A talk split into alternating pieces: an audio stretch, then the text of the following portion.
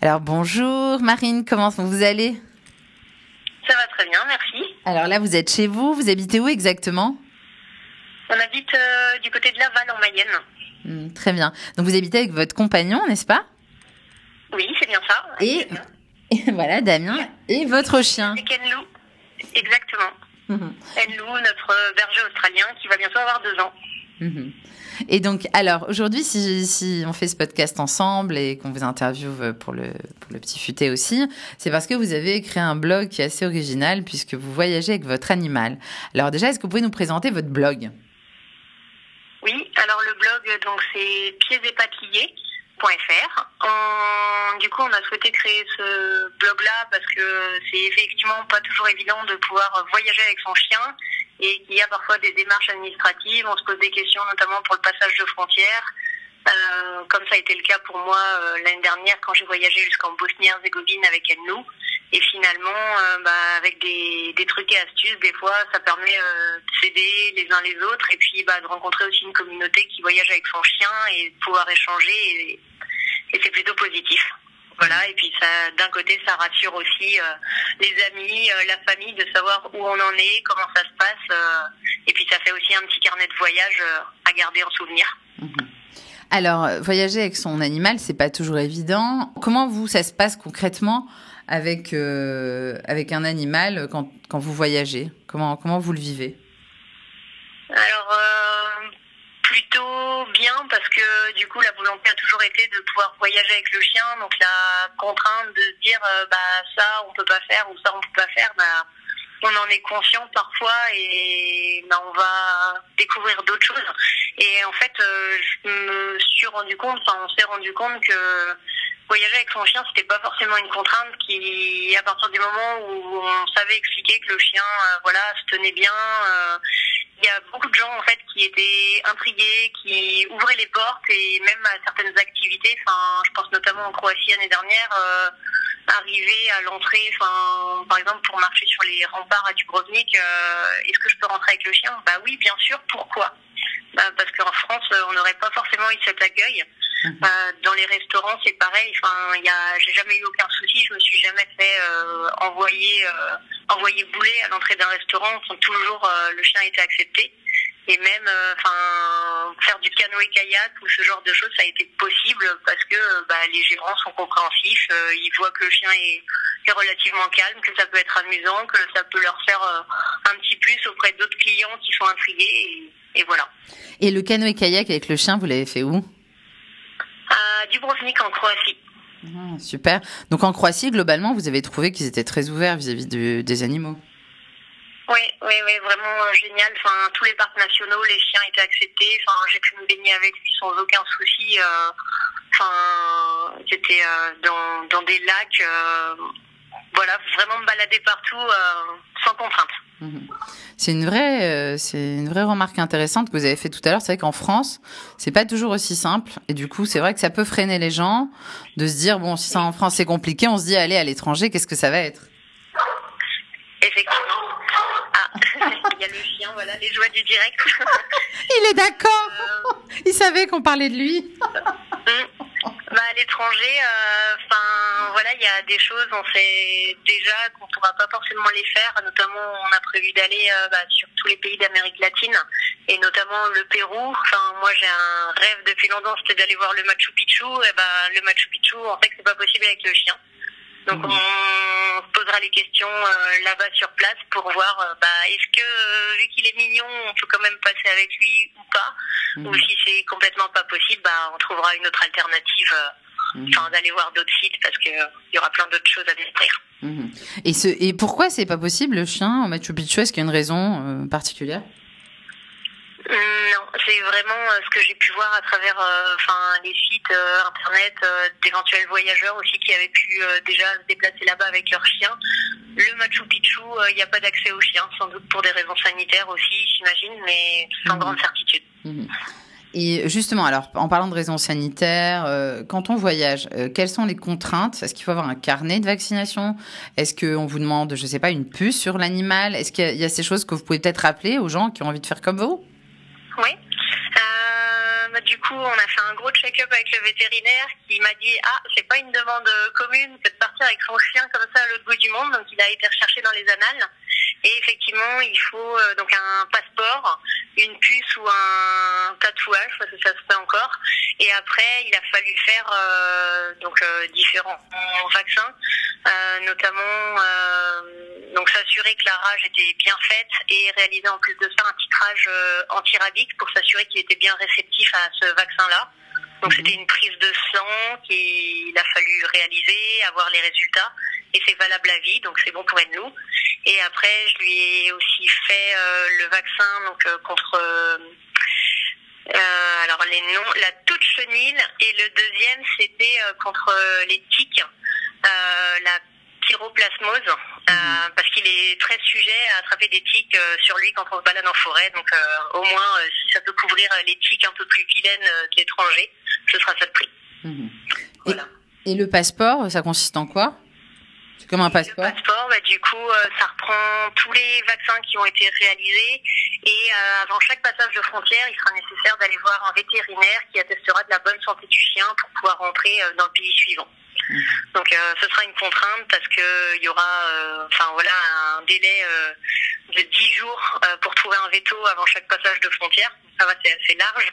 Et euh, pour s'assurer que le chien euh, est bien réceptif à certains vaccins, voire même euh, il se peut qu'il faille administrer en fait par voie vétérinaire certains certains produits comme des antitiques, ce genre de choses. Mhm. Alors, vous voyagez avec votre chien depuis un petit moment. au niveau des transports, est-ce que c'est coûteux? Qu'est-ce que vous avez plutôt utilisé? L'avion, le train, la voiture? Comment vous avez fonctionné jusqu'à présent?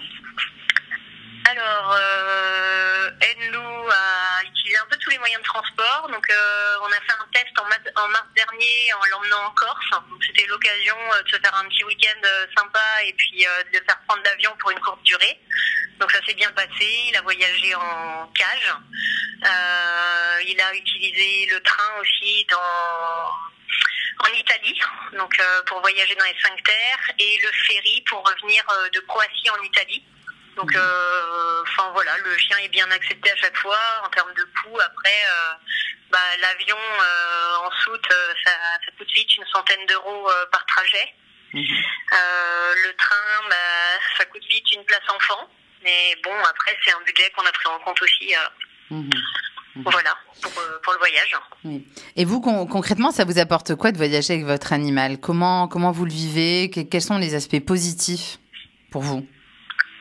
Bah, les aspects positifs, euh, enfin, le chien, ça fait, enfin, il fait partie intégrante euh, de la famille en quelque sorte, et c'est vraiment, euh, bah, il est toujours là, lui, il est toujours partant pour tout. Enfin, il mhm. stoppe jamais de rien. Enfin, qu'on soit triste, content, tout ça, il est toujours là à nos côtés et il se pose pas de questions.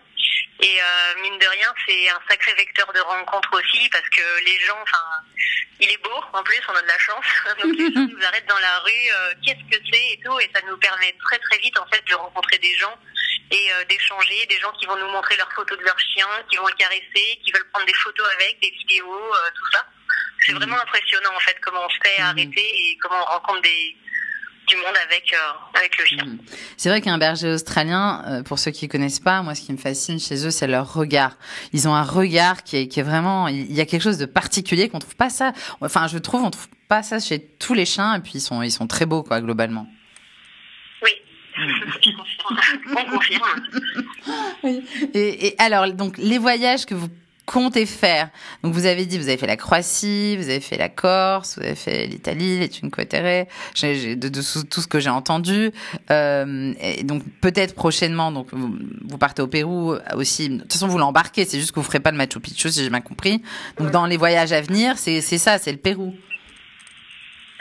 Mais c'est dans, dans, les voyages, dans les voyages à venir, c'est le Pérou, c'est ça, les, les prochains gros voyages que vous allez faire avec lui.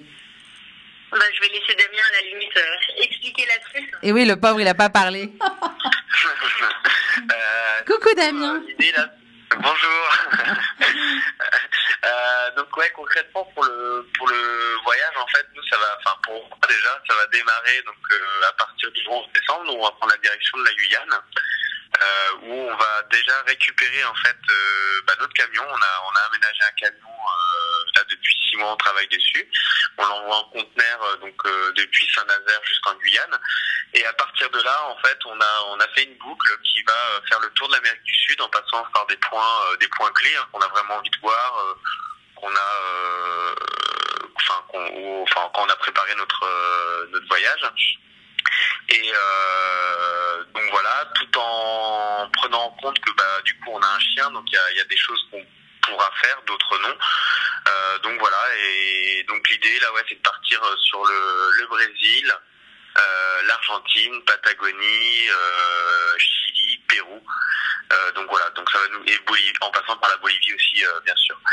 Et donc euh, voilà, donc on a créé une boucle. On ne sait pas encore dans quel sens on va faire parce qu'il y a une question aussi climatique. Donc euh, en plus d'avoir euh, d'avoir le, le, chien, en fait, il y a aussi le fait qu'on a un camion, donc on peut pas passer n'importe où. Donc voilà, voilà l'idée du voyage pendant les six premiers mois. Mmh. Et, et, donc, euh, ça a été toute une organisation pour vous de partir six mois. Euh, j'imagine que vous avez un travail. Comment vous avez fait pour ceux qui ont envie de faire comme vous, avec ou sans leur chien d'ailleurs?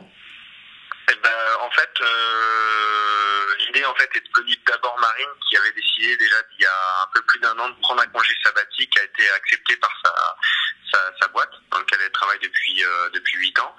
Et euh, moi, en fait, depuis euh, depuis maintenant trois ans, je, je travaille seulement en saison et en contrat à durée déterminée. Euh, dans le but de pouvoir bouger beaucoup en termes de géographiquement aussi et puis de métier. Donc voilà, euh, là on, moi je stoppe mon contrat le, le, le 7 décembre pour repartir le 11 décembre. Mmh, super. Pour revenir, voilà, pour revenir donc nous en septembre où là Marine va reprendre un poste dans sa boîte actuelle. Mmh, très bien.